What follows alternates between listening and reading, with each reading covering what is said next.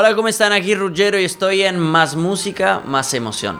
Ruggero es de esos artistas que estuvieron vinculados a la música y a la actuación desde una muy temprana edad, como Tini, Lali, Benjamadeo o hasta Diego Torres. Que tal vez las y los conociste actuando y hoy llenan estadios y teatros para miles de personas. Su nuevo disco, Volver a Cero, lo encuentra en un momento muy especial. Somos Agustín Genoni y Fede Vareiro y hoy te queremos presentar un cantante joven que está sacando un nuevo disco. Su nombre es Ruggero. Dije, che, este soy yo, a seguir mi camino orgulloso de todo lo que hice, también no orgulloso de cosas que hice también, como que nada, uno se da cuenta y evoluciona.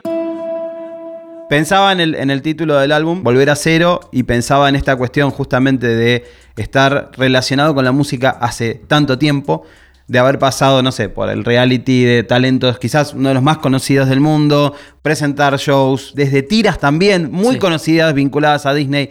Eh, porque aparte estamos hablando de, no sé, Violeta, eh, tipo, sí, sí, eh, obvio. Soy Luna. Tanques. Hay tanques, totalmente.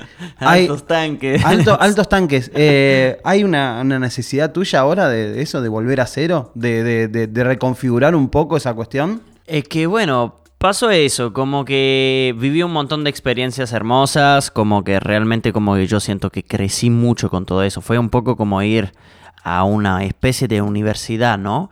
Como que también como que me fui descubriendo como artista, porque qué sé yo, como pasábamos todos los días adentro de estudios de grabaciones, como aprendiendo a bailar, que no bailaba, hasta desde la mínima cosa de tener escenas musicales en las mismas series Claro. y tipo seguir tocando todos los días instrumentos y todo Sí, eso como Hasta hacer playback en un video, no sé todo. hacer play- eso, hacer playback en un video. Entonces como que real como que siento que fue una escuela muy grande también qué sé yo, lo de eh, X Factor, Factor X, que, que lo hice a los 16 años, Tremendo. como que fue la primera vez a enfrentarme a uh, un público, enfrentarme un poco al entre comillas, ser conocido, enfrentarme a, a gente adulta también que estaba siempre todo el día alrededor mío y yo mirar los tipos de, che, estos están actuando enfrente de la cámara, ¿qué pasa? Como, como Sí, sí, sí, sí. hace un Empezar minuto estábamos más. tranqui y de repente están peleando, Claro, tipo sí, gran hermano, ¿viste? La dinámica de los medios y lo que es medio voraz a veces de todo mal, eso. mal. Y siento que todas estas cosas en la cual pasé,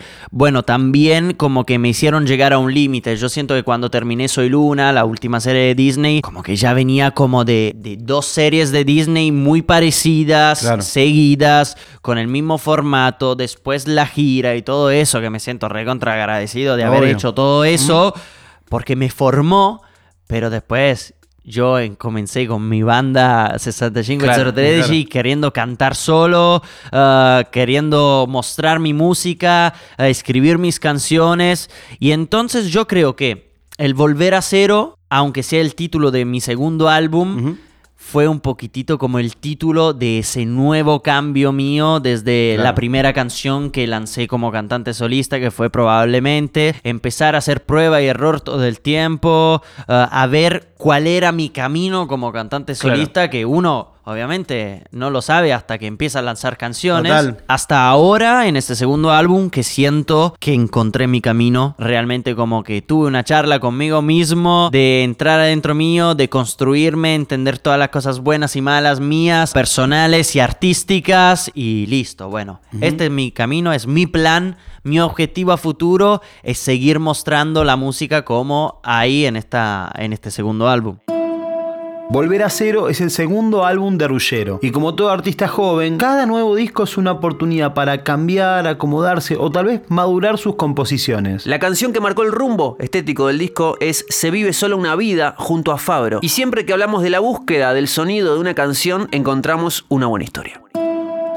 Queremos hablar del disco, de algunas canciones, pero primero del sonido. Nosotros no diríamos que es un disco acústico, pero sí que la guitarra más acústica está presente, ¿viste? Estás- Camina todo el tiempo. ¿Eso cómo fue esa búsqueda? No, bueno, obviamente como que siempre hubo una búsqueda más hacia el pop anglo, ¿no? Hmm. Como, como llevarlo un poquitito más por ahí Igualmente, como que este disco nació, sobre todo la primera canción, que se vive solo una vida, eh, nació en México, que estaba con dos amigos, con Pedro y Lucas, y nada, estábamos en la habitación re chill, y empezó Pedro como ahí, medio ese giro de acordes, y dijimos, che, está bueno por acá, para, empezamos a escribir. Igual voy a ser, voy a ser sincero, Sí. justo eh, al principio yo estábamos de vacaciones, yo dije, che, para, bueno, cuando llegamos a Miami, cuando lleguemos a Miami la seguimos y todo. Pero bueno, después cuando fuimos a la pile nos llevamos a la guitarra y dijimos, che, por acá. Y me empecé a sumar.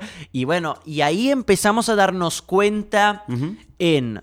Ante todo era mi primer viaje con amigos. Nunca había hecho en mi vida un viaje con amigos. Pará, pará. Eso fue hace Eso dos- fue un en, año, dos ah, años. a final de 2020. Final de 2020, eh, que ya tenías Ya tenía 26. primera 27. vez que viajas. O sea, vos fíjate que esto que veníamos Bueno, hablando. exacto. Loco, eh, en ese momento recién el, el pibe puede decir, che, me voy con mis amigos, Claro, voy, a, tremendo. voy a hacer un poco de una vida un poco más o menos parecida a la que tienen Eh, todos. recién en ese momento. Bueno, pero porque, bueno, se habían venido muchos años de mucho trabajo. Obvio, mucho laburo. Y muchas cosas.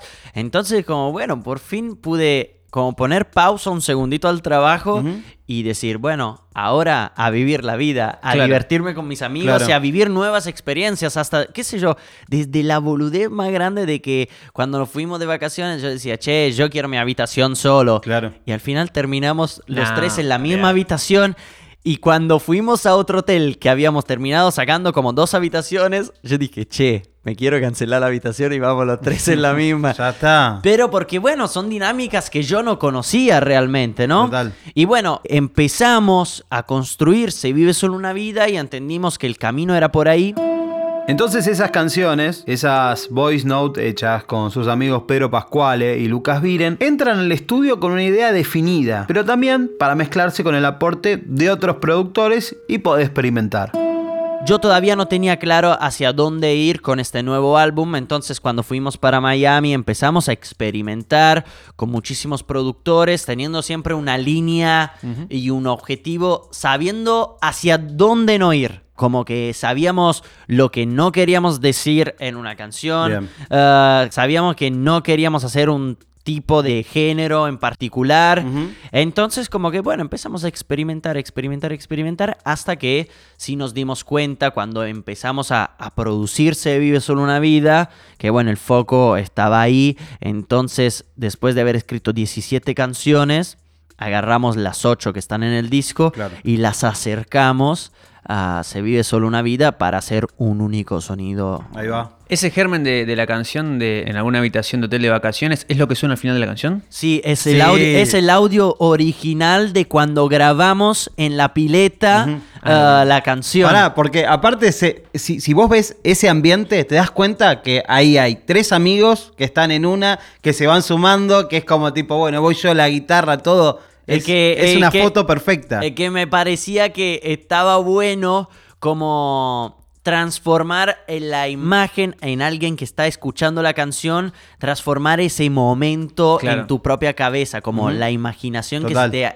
abra y digas, ah, che, se vive solo una vida, para Ruggero fue ese momento. Como yo siento que en mi cabeza, en la cabeza de Pedro, en la cabeza de, de Lucas, siempre supimos hacia dónde queríamos llevar la canción. Como que real yo tengo audios de yo armándome la batería como de esa canción o de otras, como Claro. de... Beatbox. ¿Sí, ¿Entendés? Como que no lo sé hacer beatbox, pero la verdad que, que nada, como que uno como que, qué sé yo, a mí me gusta mucho también producir y como meterme en todo eso y realmente como abría cada canal en mi cabeza y decía, bueno, el bajo tiene que hacer esto, la batería tiene que hacer esto, entonces Claro. como que, que nada, me, me servía mucho. Zarpado. Imagino a Pedro escuchando el audio así como, ¿qué me estás diciendo? Sí, sí, ¿qué me están mandando? Pero Guascuale le mandamos un beso, un capo. Chao, Pedrito. En Más Música, Más Emoción tenemos una debilidad con los productores. Ok, esto tranquilamente podría ser una sección. En este caso, Ruggero se cruzó con Richie López, quien trabajó con Ricardo Montaner, Maui Ricky, Camilo, Bad Bunny, etc. Un encuentro, una posibilidad que supo capitalizar en dos canciones de su disco. Nos dejamos enseguida y sigo aquí. ¿Cómo es eh, en los momentos en los cuales de repente con alguien que viene laburando con ese ritmo, te sentás y tenés que decir, che, quiero esto, ¿qué le pedís? O, o cómo se da esa dinámica. Bueno, viste como que uno con esos productores tan grosos, como que ya que te den el espacio a sentarse con ellos y que encuentren un tiempo para vos, como que decís, ah, che, pará, como qué bueno, como ahora disfrutarlo lo máximo posible y aprender ahí. Richie tiene una humildad tan grande, como Claro. es un productor tan grosso. Y, y, viste, es difícil encontrar productores que te escuchan. Viste, yo siento que a, a veces como que, que el ego en general, como de- del artista en sí, como que a veces te cierra los ojos, te cierra los oídos y vos vas hacia donde eh, querés ir y listo, como no escuchas a nadie, Claro. a nadie que está alrededor tuyo. Y bueno, justo este disco y este álbum y la sesión con Richie en la cual eh, compusimos Nos dejamos enseguida y sigo aquí, real fueron compos y sesiones donde cada uno aportaba lo suyo. Y esto es lo más lindo y esto siento que también esa energía se escucha en esas dos canciones. Y, y Richie Real como que me parece un crack. Un crack se sentó ahí. um, estábamos en la casa de Mau y Ricky que nos invitaron en el estudio que tienen ahí en Miami. Y, y nada, nos sentamos, empezamos como a contarles un poco mi idea, hacia dónde queríamos llevar como este nuevo camino, eh, cuáles eran los objetivos. También habíamos ya empezado como a escribir algunos temas. Y nada, Real Richie empezó ahí con el teclado, empezó a tirar algunas cositas y bueno, nos empezamos a sumar. Después, eh, qué sé yo, justo en Nos dejamos enseguida, Pedrito empezó a grabar la guitarra encima. O consigo aquí, bueno, justo sigo aquí en la canción del disco que tardamos dos días en escribir esa canción. Porque, no sé, como que, viste, a veces como uno eh, llega un momento del día donde no tiene más inspiración y necesita ir a dormir, a descansar, para renovar las energías. Pero porque sentíamos que era una canción que no queríamos terminar por terminarla. claro, ¿viste? sacártela encima. sacarla de encima, sentíamos que tenía como un plus. Entonces como que volvimos al día siguiente a terminarla y hicimos bien en, en dividirla en dos días. Aparte como que hay también, bueno, en, en tu primer disco también, pero digo, tenés como, no sé, yo por momentos te noto medio desgarrado, como tipo hay cosas que las tirás, Sí, entrega. hay tipo una entrega. Muy grosa. Es que bueno, uno hay que entregarse, ¿no? En el arte uno hay que entregarse todo el tiempo, porque si no, si uno se bloquea, se limita, como que nunca rompes como esa barrera también con la gente que te va escuchando o que quiere identificarse en tus propias canciones, ¿no?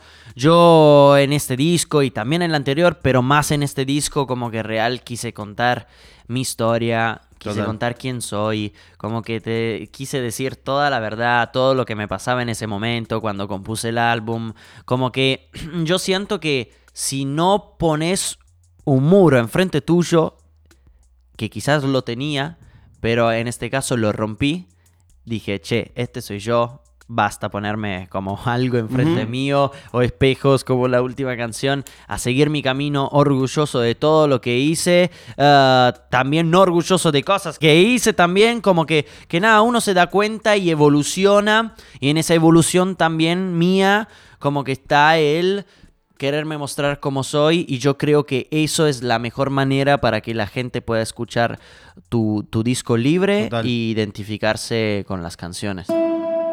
Están para una anécdota que no se puede explicar a través de la razón, que involucra a una canción del disco con algo, te diría, paranormal.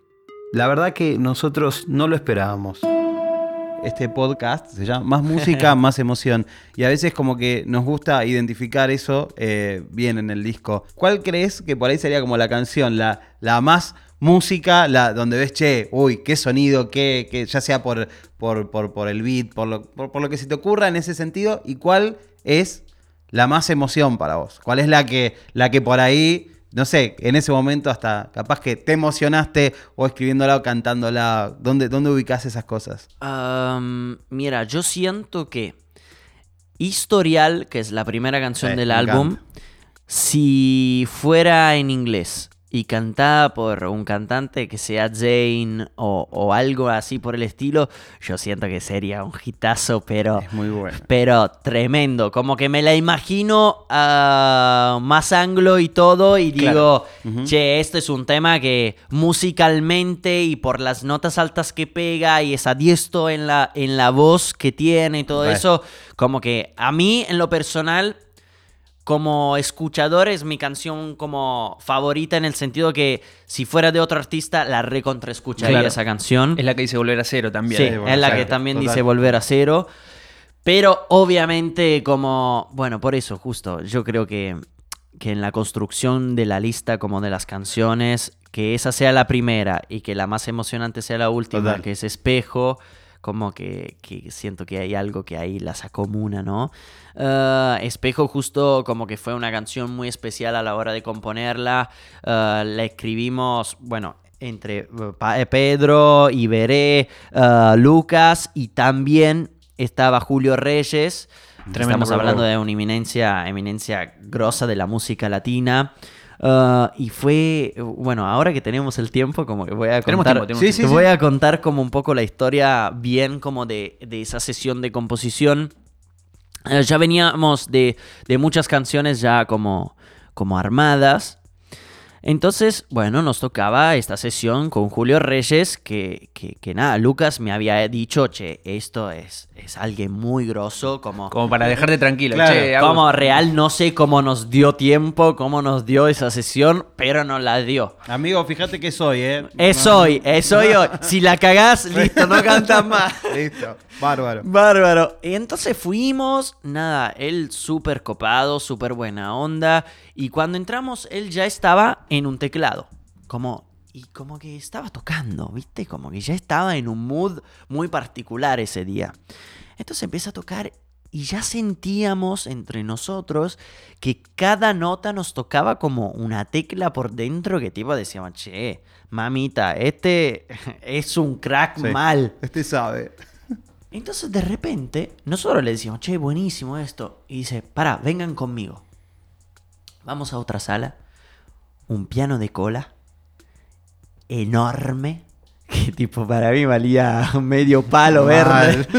Te Mal. lo juro. Eh, y bueno, y empieza a tocar ahí. Empieza a tocar ahí, decíamos entre nosotros, tipo, che, ¿qué onda? ¿A dónde va? Como, "¿Pa- ¿Para dónde ¿Cómo va?". termina esto? Y empieza a tocar, empieza a tocar y se cierra los ojos y nosotros lo escuchamos pensando en que tipo quería como lucirse, ¿no? Quería mostrar. Y, y de repente dice, es por acá, es por acá. Empiecen a imaginar. Cierren los ojos e imaginen conmigo. Listo, entonces empieza a tocar. No, no, no, por acá no es. Por acá no es. Para... Ok, es por acá. Entonces ya empezó como medio a armar una estrofa, algo que, bueno, en nuestra, nuestra cabeza es como que podía ser como el comienzo de la canción. Entonces, mientras él seguía tocando y buscando para dónde ir, nosotros empezamos a escribir, pero sin ningún tipo de rumbo, ¿viste? Hasta que en un momento, mierda, me di cuenta que estaba hablando de, de mí. Estaba hablando de, de mi historia real. Claro. Como estaba hablando como, como de esos miedos que quizás tenía. ah, estaba hablándome a mí mismo enfrente de un espejo, si así como eh, que la quería, le queremos acercar a un tipo de metáfora. Y de mirarme por primera vez en los ojos y decirme, che, fuiste un hijo de puta, hiciste estas cosas bien, eh, ¿qué onda? Bueno, pero ya está, a nunca más darse la espalda y a seguir mi camino como orgulloso de las experiencias que fui viviendo, pero bueno, ahora a seguir para, para adelante y a no dejarme nunca más, ¿viste? Claro. Pero bueno, fue una compo muy fuerte porque todos lloramos en esa sesión de composición. Todos, pero cuando digo todos lloramos mal. Bueno, después nada, como que terminamos la canción, fue hermosa y también como que tenía como un hornito para hacer pizzas al horno de barro. lindo. Como fue espectacular mal. Y bueno, entonces después como que dice, che, grabamos como un- el demo en vivo. Grabamos el demo en vivo, tengo toda la grabación, eh, es épica y todo. Y después, al día siguiente, nos manda un mensaje y nosotros igual nos fuimos de ahí como medio tipo en una y ahora después de esta sesión, ¿qué, ¿Qué hacemos? Uy, boludo. ¿Qué hacemos? ¿Cómo la seguimos? Bueno, nos manda un mensaje, che, como vuelvan porque me gustaría yo grabar como las voces de la canción. Bueno, perfecto, volvimos después de dos días y le dijimos, che, Julio, ¿qué onda? Como, ¿te pasa siempre de, de sentir en una sesión de composición tanto como sentimos nosotros? Porque la verdad nosotros nos fuimos como medio en una... Sí, sí, total. Mal. Atravesados mal por lo que había pasado. Y Julio nos dice, no chicos, el otro día nos visitó alguien. Listo. La termino acá. Nos visitó alguien. Como yo siento, yo lo interpreté como nos visitó el dios de la música. Claro, no sé. claro. Como, como el espíritu de la música que está acá, como algo metafórico. No, no, pero porque e- es difícil como contarlo en palabras, pero esa sesión fue algo que no me voy a olvidar nunca en la vida.